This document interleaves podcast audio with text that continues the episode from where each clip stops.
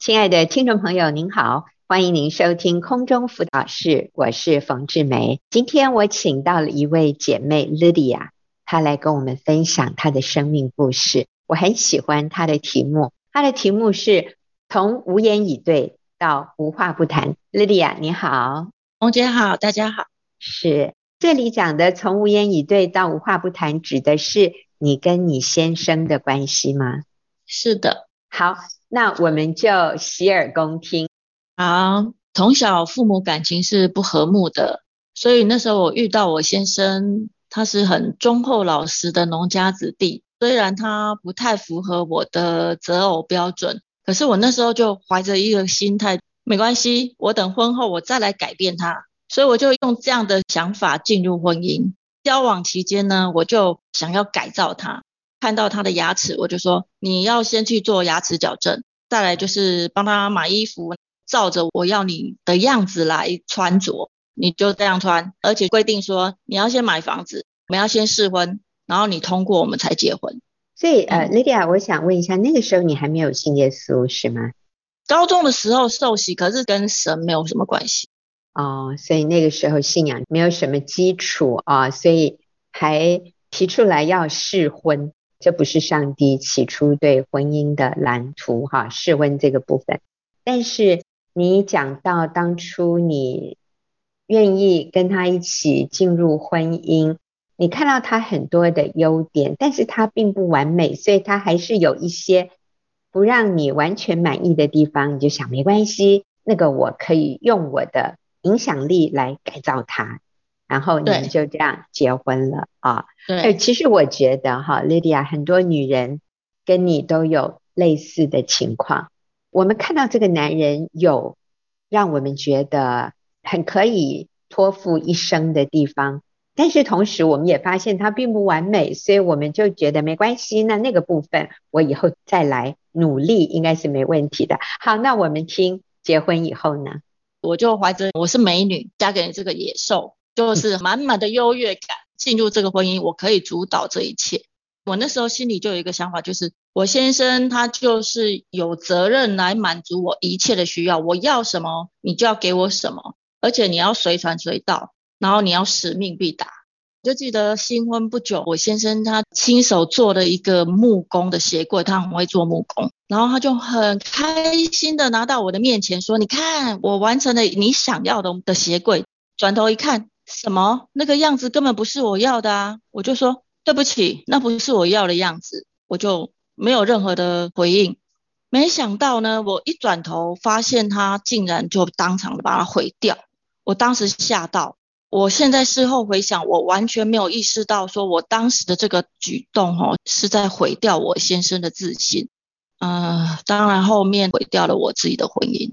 是我在想。当时的情境，先生一定很引以为荣，而且他一定觉得他做得很好，他好渴望得到你的赞美和感谢。没有想到你竟然说这不是我要的，不屑啊！对，所以我觉得他好痛心哦，他好受伤，所以就当场毁掉啊。其实这在婚姻里面常常发生，有的时候是太太做了一桌他自己觉得他很努力做的好菜。可是先生却没有什么反应，甚至挑剔。我想很多时候太太也是同样的受挫折，但是这些小事情一点一点在毁掉两个人的关系。好，然后呢？然后啊，我就怀孕了嘛。老大出生以后，我就是在我的婆家坐月子。我婆婆呢，她就是白天要预备三餐点心，然后包办所有的家务。她连晚上哦都没有让我女儿跟我睡，她自己陪那个女儿睡，因为我女儿就是夜哭很严重，所以我婆婆还为了让我休息，她还自己跟孩子睡。那我先生呢，下班回来也是第一件事情，因为我们那时候在乡下，所以他要烧热水，然后就是服侍我洗澡，然后生怕我受风寒，所以他们对我的照顾是无微不至的。可是我那时候觉得这是理所当然的哦，我从来没有跟他们说过谢谢。那甚至就是那时候我婆婆同时还在带我小姑的小孩，可是我那时候还在跟我先生婆婆抱怨说，你们这样没有办法专心的照顾我的孩子。所以我还抱怨说，怎么可以带两个呢？要以我的孩子为主啊，一直去闹我的先生，然后让他就是跟婆婆很难启齿，很为难。过年的时候啊，我也不是回婆家过年，我过年的时候会说，哎，我娘家人很少啊，你们整个家族人很多，所以你们不缺我一个，所以我在除夕的时候我是回我自己娘家过年的。然后我先生就他就是默默的带我去车站。后来我才知道，说他其实回去之后都是要自己去面对我婆婆婆家人的质疑，说为什么你老婆每年年夜饭都没有跟我们在一起呀？嗯，当时我也都不觉得怎么样，就这样好多年好多年。是，其实我记得几年前我遇到 Lydia 的时候，哎呀，感谢主，那时候 Lydia 已经被圣灵光照哈，知道说她自己需要改变。啊，那时候 Lydia 跟我讲了一句话，我到现在都印象深刻，就是你说，其实如果我先生要跟我离婚哈，一个男人如果要休掉我，他已经可以休掉我好几百次了哈。但是我现在要说的是，当时 Lydia 你真的是没有看到自己的这种自我中心骄纵的情况，是吗？是我完全就觉得理所当然，对啊，我就是美女，我嫁给你。你本来就是要以我为中心，我真的是这样想的。呃，不过确实啦，Lydia，你也真的是美女，没错。但我发现很多人会有这种自以为是、这种骄傲的心，觉得自己条件很好，你娶到我算你好运哈，你捡到了啊，那我赔上了，有点这样。所以我们在婚姻里是很自我中心的。好，那后来呢？对。后来在两千年的时候，我先生就是跟我的姐姐有一些冲突。那个背景就是娘家人其实是长期轻看我先生的，我娘家人常常听我在数落我的先生，所以他们也是很理所当然很轻看我先生，所以他们就支持我离婚。他们就说下一个男人会更好，你你条件那么好，还怕找不到下一个男人吗？我们就离婚了。但是是因为没有多久，我就发现我怀孕了，我又怀了老二。所以我才又跟先生复婚，嗯，但是复婚后也没有改变什么，我还是对他很多的不满意。我们经常争吵，吵到最后我们就说分居吧，分开住比较好。是，刚才 Lydia 提到娘家人对先生也轻看，然后你说那是因为我也长期在娘家人面前抱怨我先生，这是一个非常重要的重点。就是如果我们的原生家庭轻看我们的配偶，通常是因为我们轻看他。别人透过我们的眼睛来看对方。今天如果我认为我的先生是全世界最棒的男人，你看我嫁给他，我多有福。那你知道吗？你的家人就会感谢你的配偶。诶，哇，我的女儿嫁给这个女婿以后，你看他多快乐。他多幸福啊！哎呀，我要好好的感谢我的这个女婿，甚至还感谢我的亲家呢。哎呀，这个是我真的要感谢我的媳妇啊，因为我的媳妇会在她的父母面前称赞我的儿子，就是称赞她的丈夫。她常常会告诉她的父母，跟我的儿子结婚，这个媳妇她会说她好幸福。你看，你看，虽然哈他们是传道人。并不是那种赚大钱的行业啊，那亲家非常担心的就是，哎呦，我的女婿做这种工作，我女儿将来能不能活下去啊？所以我的媳妇就常常会让她爸爸妈妈知道，说我的儿子很棒，很棒，很棒啊，就是她的丈夫很棒，很棒。所以你知道吗？那个亲家母啊，每次在我面前就要谢谢我，哎，谢谢我疼她女儿。然后也告诉我，我的儿子在他女儿口中是多么好，我的儿子让他的女儿很幸福，所以我真的感谢我媳妇，她的父母透过他们女儿的眼睛来看他们的女婿，还有他们的亲家。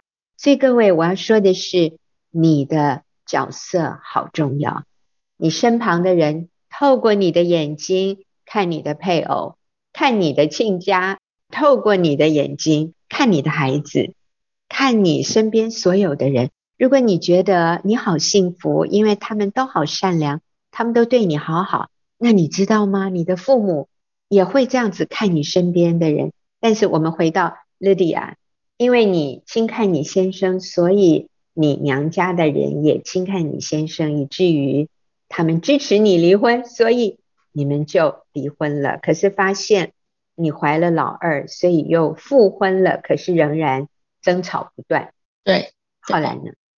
这个状况一直到三年前。三年前呢，我妹妹因为婚姻风暴进入学员妇女小组，然后那时候我就很惊讶的发现说。哎，她在面对她外遇中的先生，她怎么能够这么温柔的讲话？而且她就告诉我说：“我要持守婚姻，我要用爱挽回先生。”她就这样很坚定的告诉我。所以我在她身上，我就看到那个好像婚姻是有希望的。嗯，然后我就想说，是不是我也可以改善我的婚姻呢？第一次。听冯姐的空中辅导室那一集，刚好里面就提到说，婚姻的目的不是满足自己，而是为了舍己。其实那时候我不懂舍己是什么，可是我听到这个给我很大的震撼。我那时候就在想，舍己是什么？难道我这些年在婚姻里面的痛苦，都是因为我搞错婚姻的目的吗？我就是有一个疑问很大。嗯。我就是在妹妹的鼓励之下，她鼓励我写道歉信给先生，所以我就传了道歉信跟先生道歉。我也同时加入学员妇女小组。那我进入小组以后，我就听到十大信念，十大信念的第七条就是说我不能改变别人，只能改变自己。然后那时候我心里想说，如果我只要改变自己，就能去挽救我的婚姻，那我很愿意先来改变。好棒哦，好棒哦，耶、yeah！我们看到曙光哈。如果如果我只要改变自己就能够挽回婚姻的话，那我愿意先改变，我愿意来改变自己。太好了，我们休息一会儿，等下继续回来听 Lydia 的见证。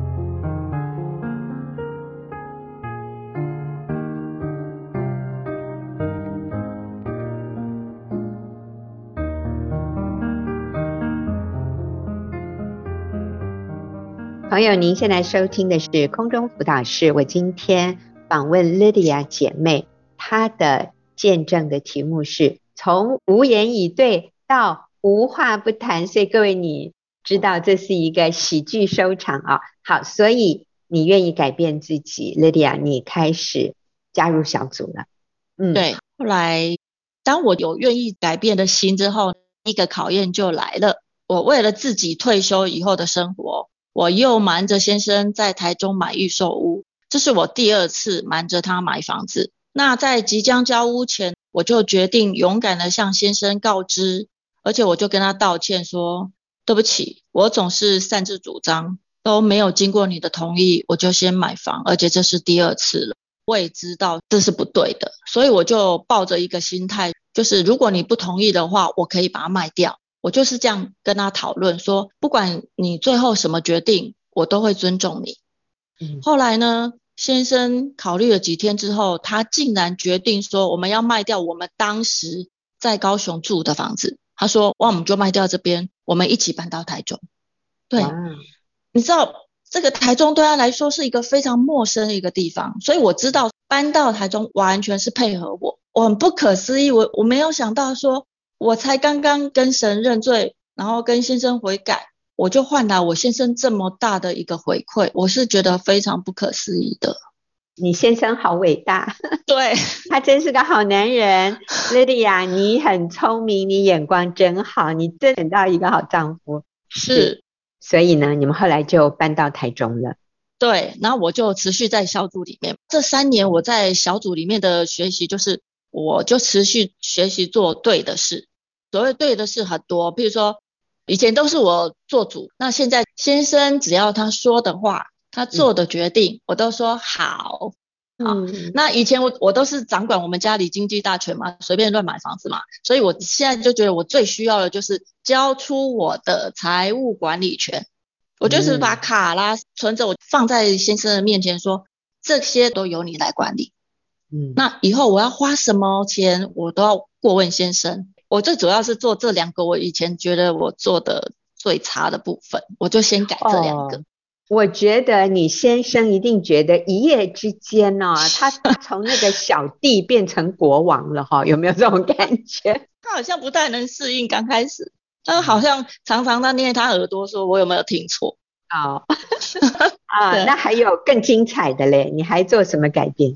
对，还有我做一个就是我长期忽略的一件事，就是我主动去改善我们的亲密性关系，就是闺房之乐。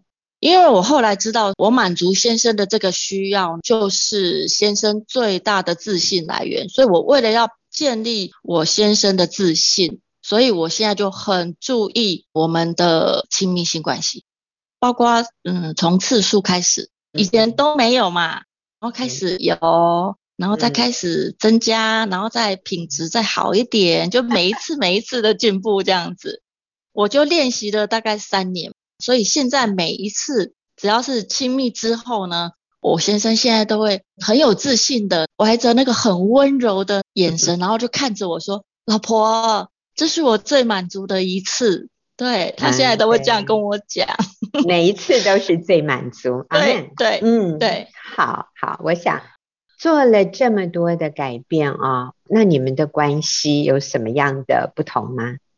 嗯，我觉得我只做了很小的部分，我觉得我只做很小很小的调整，但是让我很惊讶，我以为说我们只会改善我们夫妻关系，没想到呢，我们的关系从冰点到热点，以前跟他是完全没话说，无无无言以对的，可是我们现在就是可以无话不谈。我本来想说大概就是我们两个的关系这样改善而已吧，没想到就是上帝竟然连父子的关系，我我称为奇迹式的翻转。因为前年我儿子发生一个大车祸，他那个机车是全部毁掉的，然后他全身四肢是严重受伤，从呃医院回来是伤口完全都不能碰水，就在想怎么办？我是妈妈，我儿子又那么大，都成年了，我真的不方便帮他洗澡，所以就在我有点为难的时候，我先生就主动说：“我来帮你洗澡。”对，那时候我真的很惊讶，所以我就。赶快拿着我的手机进到那个浴室，看着两个父子怎么样的洗澡，我就把它录下来。结果就发现说，我先生那时候他就用小时候在帮我儿子洗头的那个口诀跟步骤哦，啊、哦，先洗这个，嗯啊，来耳朵，哎，闭气哦，我要冲水喽。对，嗯、哦，两个人，然后我儿子也是啊，享受在那个儿时的那个画面里面。他就享受被父亲那个温柔的抚摸，那个对待，哇！我真的那一幕我就哭了，我真的无法想象。那我儿子从国中就跟他爸爸是很冷漠，就像仇人，不讲话的。儿子要讲话就是妈，你去跟他说什么，而且他不称他爸爸的，他是去跟他说什么。那我先生就会说，你去跟他说什么。他们两个是不讲话的，可是现在竟然有这样子的画面出现，欸，所以我真的好感谢天父能够允许这场的事故发生，觉得他是预备要挽回父子的心。啊，那好感人。我想也有可能儿子小的时候也是透过妈妈的眼睛看爸爸，所以可能儿子对爸爸也有很多的不满，很多的轻视，对，或者很多里面的可能受伤，可能他也觉得爸爸曾经伤害妈妈也说不定，所以。当妈妈跟爸爸和好，我觉得孩子看在眼里，他里面也柔软了。那借着一个机会，他们父子也和好，哇，真的是好感人。所以其实 Lydia 现在不仅仅是自己婚姻得到重建，你也在帮助其他的姐妹，对不对？是，因为我觉得我在小组里面得到的帮助很大，所以我就想说。有一天，我可不可以也也拿别人帮助我的部分来帮助别人？所以去年底，我的组长就挑战我带一个小组，所以我那时候就怀抱一个想要协助完成大使命的那种尊荣感，然后我就跟另外一个姐妹一起带小组，因为我们是有相同的信念，所以虽然我们两个是不熟的，可是我们是毫无隔阂的，是合作愉快。虽然我们才第一次呃认识，然后第一次带小组，可是每一次聚会之后，我们都还会讨论啊，哎，今天怎么样啊？下次可以怎么改进啊？这样子几次的聚会下来，我就突然有很深的那个无力感，我对组员呢有一些状况没有办法短时间改善，我很心急，但是我又很心疼，嗯、就心疼他们说你卡住在那边太久，你就是只是白白受苦啊，所以我就很急，所以就蛮无力、蛮挫折的。后来我请教一些资深的组长，他们就提醒我说，成长是需要时间的，那这个时间是要让这个真理跟恩典能发生作用，所以我就重新调整心态，我就想好。当我要控告自己做不好的时候，我就是来到神的面前祷告，所以我就以祷告来代替那个控告。那我就讲真理，不讲道理。嗯，然后这次我们又上造就门徒的门训的课程，哦，就很帮助我。他就提醒我说，我们花时间造就门徒呢，就是把生命投资在他们身上，自己做榜样，那将神的话告诉他们去遵行、应用，为他们祷告。那他们会信靠耶稣去做对的事。圣经提摩太后书二章二节有说啊，你在许多见证人面前听见我所教训的，也要交托那忠心能教导别人的人。所以我很感恩，我现在可以把时间投资在最重要，我觉得最重要而且有永恒价值的事情上。哇，真的是太好了。Lydia 不仅自己的婚姻家庭得到重建，现在也帮助身边的妇女，也在他们的婚姻家庭上遵行神的旨意。Lydia 能够把时间投资在最重要而且有永恒价值的事情上，所以就感觉到生命好有意义啊，好踏实，真好。好，谢谢。我们休息一会儿啊，等一下我还要来访问 Lydia 几个问题。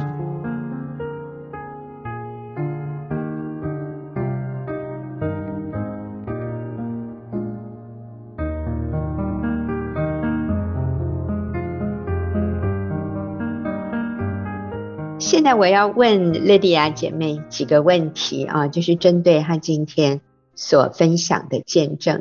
第一个问题哈，莉迪亚，因为我在想，你真的是从一个非常一般的人对于婚姻有的观念这样的进入婚姻的。你以前认为结婚的目的是什么？这样的想法有什么问题呢？所以你以前认为一个人为什么要结婚？你为什么结婚？我那时候就是觉得，结婚就是另找一个人，他可以满足我所求所想。是，结婚就是要取悦我，不然我结婚要干嘛？对，所以我跟你结婚就是要你让我快乐啊，对不对？对，对，你看我这么优秀，我这么漂亮，你娶到我，你捡到了，所以你最好。感谢我，所以都需要按照我的意思做。好，那这种想法对婚姻造成什么问题呢？问题就是没有人可以满足任何人。我发现我要的他也都不能给我啊！你看他连一个鞋柜我都不满意了，更别说他根本接不到我的情绪。嗯，就是我的喜怒哀乐他接不到，那我就会觉得根本就不够啊。所以婚姻关系就会落入一种紧张、对立，还有没有？有啊，我就会很生气。只要他让我失望，我就会很生气，我就会开始苦读，然后心里在想：我是不是嫁错人了？哦，我是不是选错了？所以你常常生气。你认为他呢？当你生气、你失望的时候，你觉得他的感受是什么？我当时都没有去想到他。嗯，我猜他也也是一样的感受，所以他那时候常常就是用冷战，嗯，就是我生气他就躲起来，然后好久好久都不跟我说话，那我就更生气。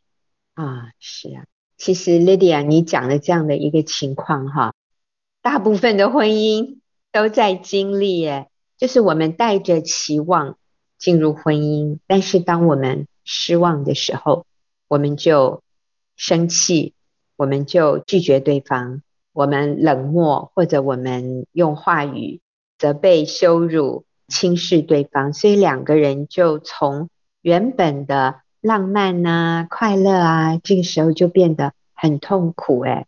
然后两个人都在想：我干嘛结这个婚啊？我干嘛跟你结婚来受气呀？然后这时候就想说：我们离了算了，对不对？对，所以你你也还真的离了一次嘞。对，感谢上帝啊！后来你们是复婚了，对不对啊？复婚了，因为发现自己怀了老二。但是你后来就加入小组，然后你开始明白，其实婚姻的目的不是要满足我的欲望，婚姻的目的是什么？婚姻的目的，我现在已经知道，婚姻是神所设立的。所以我们在婚姻里的主要的目的是要荣耀神，就是彰显神的形象。这是我后来明白的。我刚进小组的时候，我学到的是是舍己，先舍己。舍己的那时候，我能想到的就是舍掉自己嘛，所以就是舍掉自己什么，我就想说，舍掉我自己的喜好，舍掉我自己的意见，舍掉我自己的坚持，舍掉我自己的意愿。我当时就想。我是不是要先舍这些？然后以前很多坚持的，我可不可以先放下来？然后可不可以去看看先生他有什么需要？我先去看看他的需要，而不是一直想到我要什么，我要什么，我就开始学这个。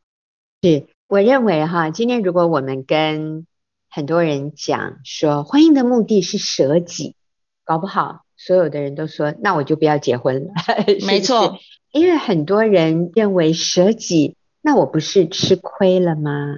可是莉迪亚，你的经验是，当你学习舍己、放下自己，你前面讲的，你第一个做的事情就是把财务的管理权交出来，交给先生。哇，大部分的女人听了说，那那你疯掉了哈，你这样子你就完全没有自己的自由自主权了吗？哈，所以第一个你放弃的是把财务交给先生。第二个就是你在闺房之乐，你在夫妻的亲密关系上，你主动、你用心的去经营，去满足先生。可是你得到的是什么？表面看起来好像你舍己，好像你真的有吃亏耶，好像你这样不是太弱了吗？你这样子不是就就没有尊严、没有自我了吗？但是莉莉亚，你发现什么呢？我就发现说，好，我自私了这么多年来。我一直自我中心，先生也都以我为主。好，我们就这样子过了这些年，我也没有比较快乐，我反而是越来越不快乐。而且我发现我的家庭是一团糟，一团乱。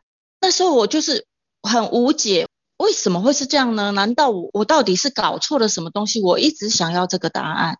直到我进到小组之后，我知道舍己。虽然表面看起来好像我舍弃了一些，我好像我应得的权利，可是当我是先把我自己放下来，我先去看我的先生，重新看他的眼光，我觉得我眼光也改变诶，因为我以前焦点只在我自己身上嘛，那我现在会先把我自己先放下，然后去看看先生，哎，我反而看到他，我没有看过他的那一面诶，就是这二十几年来，诶，他这么好，这么可爱。他也为我做了那么多舍己的事，所以其实我后来舍己，我觉得我可以比较容易做到，是因为当我改变眼光看我先生，我发现他就是一个舍己的榜样在我面前啊。他过去所做就叫舍己呀，只是我还是永远不满足啊。对，所以我现在觉得舍己就是看我先生怎么做，我就跟着他做就好啦。然后我就发现以前我那么自私。我的婚姻也没有更好，嗯，可是我现在练习舍己，就越来越好啦。你看我先生现在很满足，嗯、常常开心，对，家里一团和气，然后儿子也越来越有安全感，这些都是看起来好像吃亏，嗯、可是我觉得我得到了好多。啊，是，Lydia，我要问你一个问题，你先生后来有没有信主呢？其实他一直跟我一样是有一个信仰。哦，所以他是基督徒，他是哦，感谢赞美主。对，好，我知道有一些姐妹，她们也很舍己，她们做了这些，可是她们先生也还没有信主。但是我发现，只要一方哈，只要妻子或者你是丈夫，你愿意舍己，你愿意靠主的力量去爱对方的时候，对方有信耶稣或者没有信耶稣。都可以经验到幸福。莉迪亚，你的情况是你先生也一直是基督徒，哇，怪不得他那么包容你哈。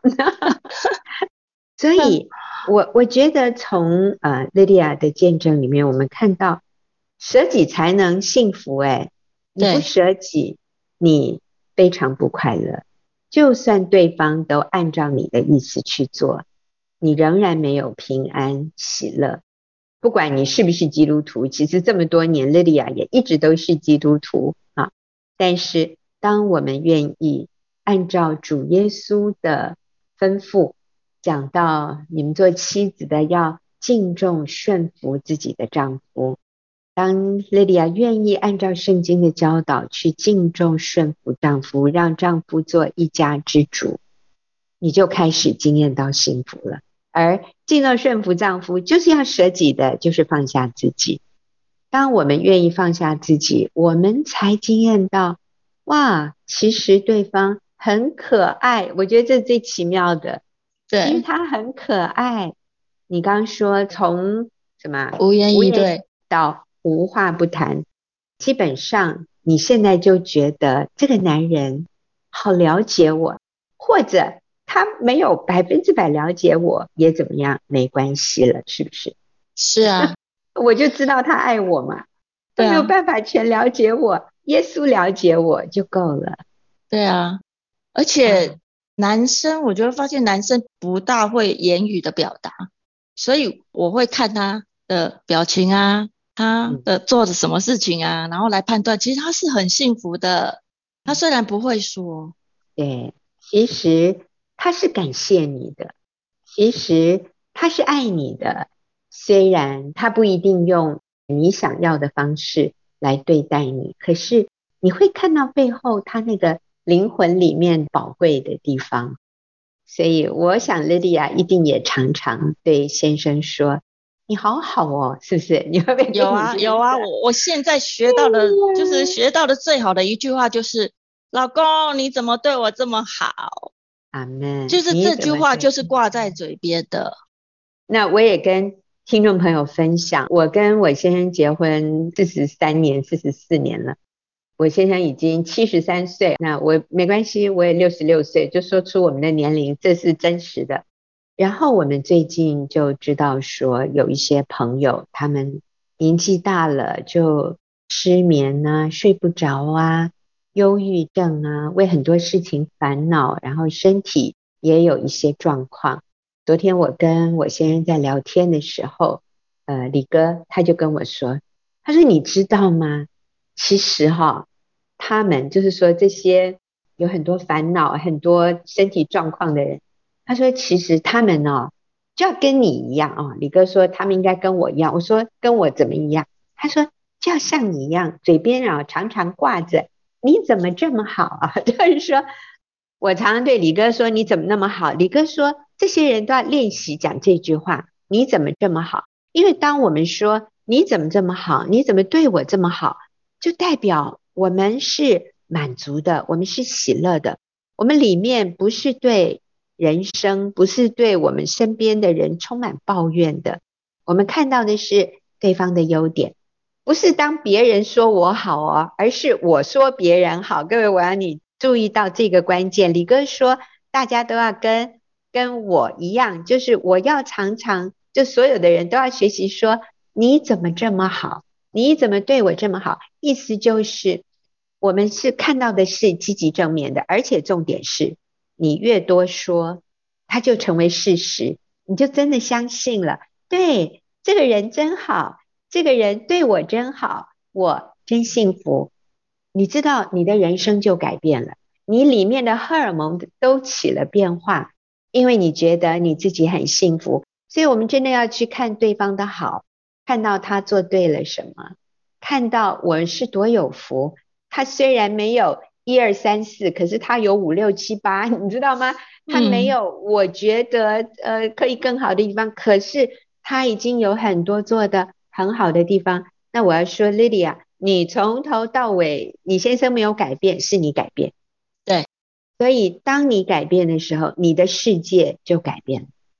你看人看事情的眼光改变，你的心情改变，然后哇，你的先生就真的成为全世界最幸福的男人，他娶到了你，他多么有福啊！你会主动愿意满足他的需要。好，所以我想，婚姻的目的是彰显神的形象，彰显神的荣耀。透过什么？透过我们愿意舍己。所以舍己绝对没有吃亏，舍己是经验到幸福最快的一条路吧？是不是这样？是，嗯，好，所以非常谢谢 Lydia 哈。那我们休息一会儿，等一下我们要跟秀敏一起进入问题解答的时间。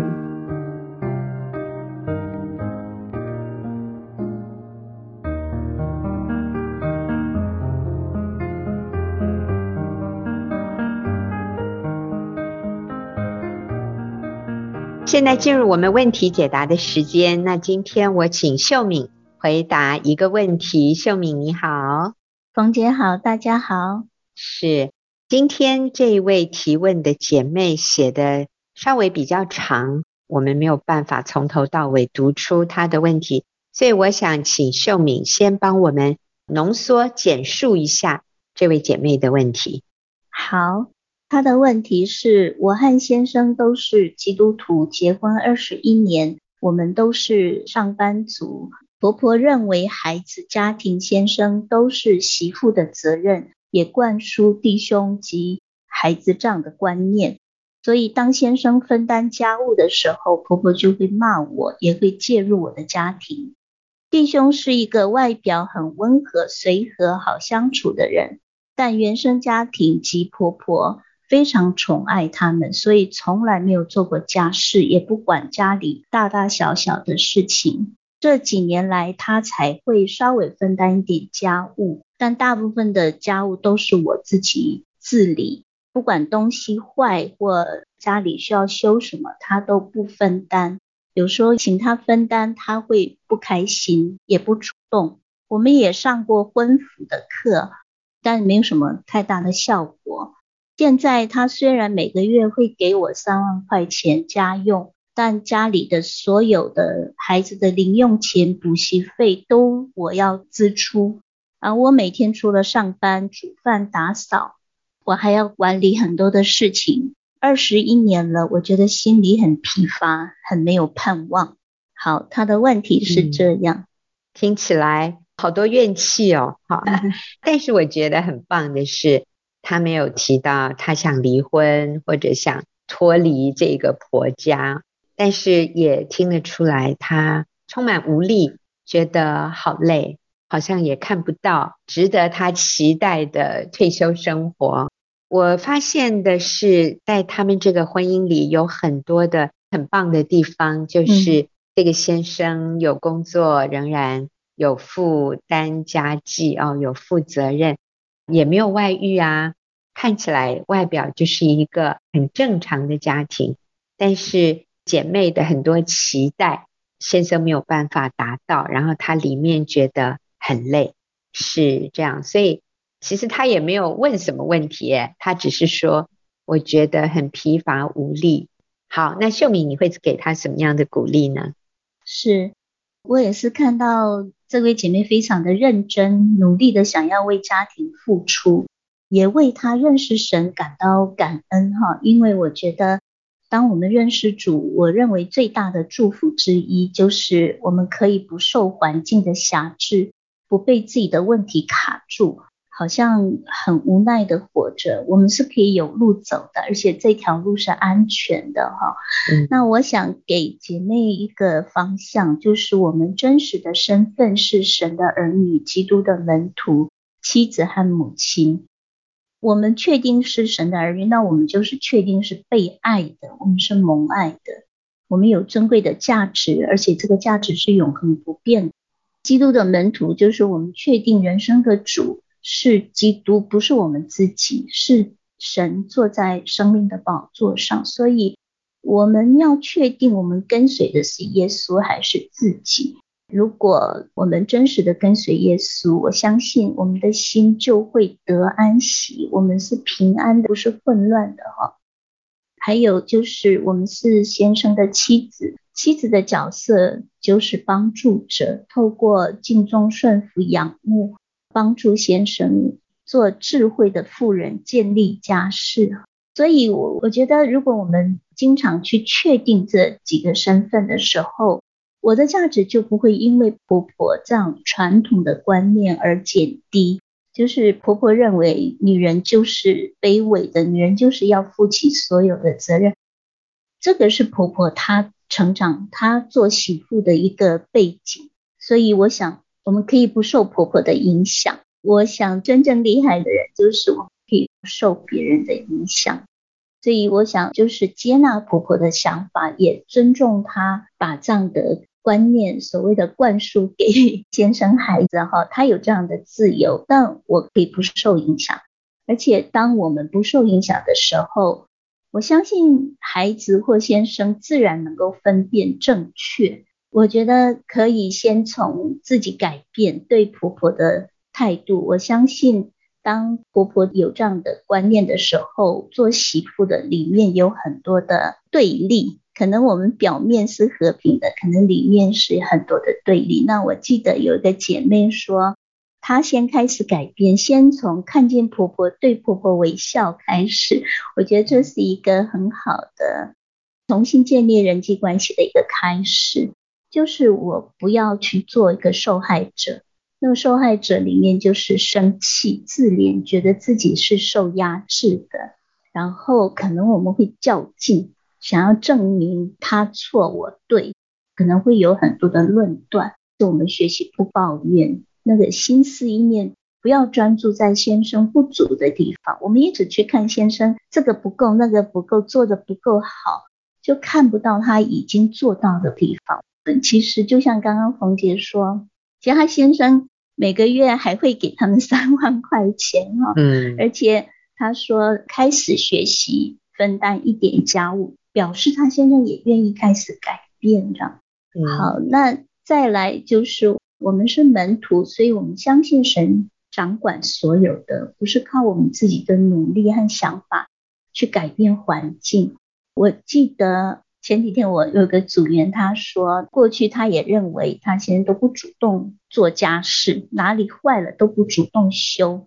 他以前都会觉得很想很想掌控先生，很想叮咛先生，很想就再去提醒先生。可是他现在学会，我重要的是我里面得不得安息。先生不做这个不做那个，我里面就很生气，就有很多的混乱。他好棒哦！他前几天就说他们家的那个灯坏掉，只剩下立灯在沙发旁边的立灯。嗯、他说：“嗯，这样也蛮浪漫的，就是 暗暗的点一个灯。重点是他现在这里面是平安的，他里面就没有破洞，而且我觉得他就是开始对先生满意，因为他发现他先生隔一阵子就会大修一场。”就是他现在会按照他的时间去做，不是按照我们的时间。所以我觉得重点还是就是我们愿意改变，改变自己是容易的，也表示我们是谦卑的哈。嗯。那如果一直希望别人改变，嗯，我自己的经验就是，当我想要去改变别人的时候，我就是从一个对错、一个好坏来看我的先生或看别人，我的心是骄傲的。我想要改变别人，就是因为觉得我对他错，我好他不好，所以我做妻子的就是专心的爱先生，贴近先生的需要，对先生满意。我也觉得最近我只要好好的爱我先生，我只要 确定我有没有对我先生满意这一件事情就好，我不要一直专注他有没有改变，我觉得那个改变不是我的责任。爱他是我的责任，那我就看到我先生，当我专心爱他的时候，他好开心，好满足，然后他自动就会看见他自己要改变的地方，所以我就觉得我们还是回到一个原则，就是我们只能改变自己，我们不要去改变别人，然后靠主喜乐。对，好，我觉得真的第一个是。态度，我不要想要改变对方，他他就不改变嘛。那我可不可以跟这样一个不改变的人开心的过我的余生呢？我想这个是姐妹，你对你自己的一个责任呢、哦？你的人生要怎么过，是你要决定的、哦。你可以悲悲惨惨、忧忧愁愁的过一生，等他改变，或者你可以自己先改变，学习什么叫做靠主喜乐，这个点很重要。还有一个，我在这里也提一下，呃，有可能这也是你们夫妻的一个情况。我发现还蛮多夫妻是类似这样。就是我们对理财的观念，夫妻彼此是先生有先生的做法，太太有太太的做法。我从我自己的父母亲学习到一个功课，我的父母对理财的观念也是非常不一样。那我妈妈呢？我妈妈是一个职业妇女，但是她这一生，她对我爸爸一直有一个过不去的地方，就是。她觉得我爸爸的钱没有拿出来家用，给家用哈。那我爸爸的钱去做什么呢？我爸爸的钱就去买房子、买股票、投资。所以我妈妈就会觉得我爸爸这个部分很小气，都没有贡献，没有贡献给家用。那这是我从小到大听他们两个人的争执点在这里。那我爸爸的观点是啊，因为我妈妈是职业妇女，我爸爸认为，可是你赚的钱就够我们家开销，所以呢，我赚的钱拿去投资，让将来我们的晚年有保障。就是我们的晚年，当你没有收入的时候，我投资的这些钱就可以拿出来。在我妈退休以前，一直她对我爸爸有非常大的。这一点上面的抱怨和不满，结果真的后来我妈妈也提早退休。我爸爸那个时候他投资就是两栋房子，一栋是自住，那另外一栋就是出租，所以他们的晚年就是靠着另外一栋房子的租金，再加上我妈妈的一些退休金，他们就过得很。自在啊，当然不是说很富有，但是他们可以轻松的过日子。那我妈妈真的是到那个时候才看到，哦，原来我爸爸这一辈子没有拿钱出来呃家用，是我爸爸把钱拿去投资在这些不动产啊，一开始有做股票，后来那些股票也就把它结束了。重点是。我父母亲的晚年最后是过得很轻松愉快的，他们没有财务上的压力，那是因为我爸爸有这样的一个理财的概念，所以我爸爸不是小气，不是不愿意分担家用，而是我爸爸真的看到我妈妈的薪水其实够我们的家用，我爸爸他是要把钱存起来，到有一天。没有固定薪水收入的时候，他们可以就是很愉快的过他们的晚年。那我觉得也是到那个阶段，我妈妈里面的怨气啊就少了很多。她就真的看到过去我爸爸讲的这样的一种理财的概念，真的是到他们晚年的时候就得到祝福。所以我想，这位姐妹，你的先生每个月给你三万块。我相信他是有计划的人，他不是小气或者不爱你，他想的也是你们的晚年。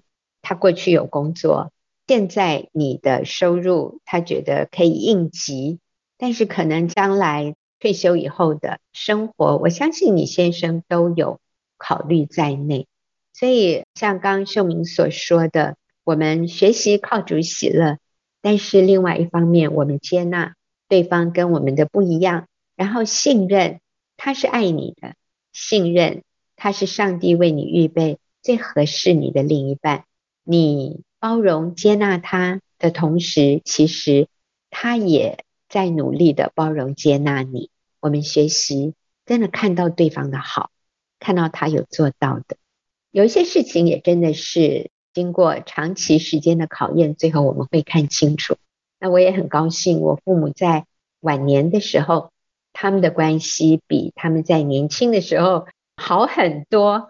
我觉得就是我妈妈后来越来越看到我爸爸的智慧，是我妈妈在年轻的时候没有看到，并且没有为此感谢的。但是到他晚年的时候，他看到我爸爸理财背后的智慧，我也很感谢我爸爸的智慧。所以，我们儿女并不需要为父母的晚年担忧，负担他们的开销和需要。这也是我们儿女都感谢父母，也看到我父母亲的智慧，尤其是我爸爸的智慧。他就是把他手中的做一个很好的规划安排，而且是安全的，不是投机的。最后让我们甚至我们的后代都很蒙福。好，我们今天到这里，也谢谢秀敏，也谢谢听众朋友的收听。我们下个礼拜再会。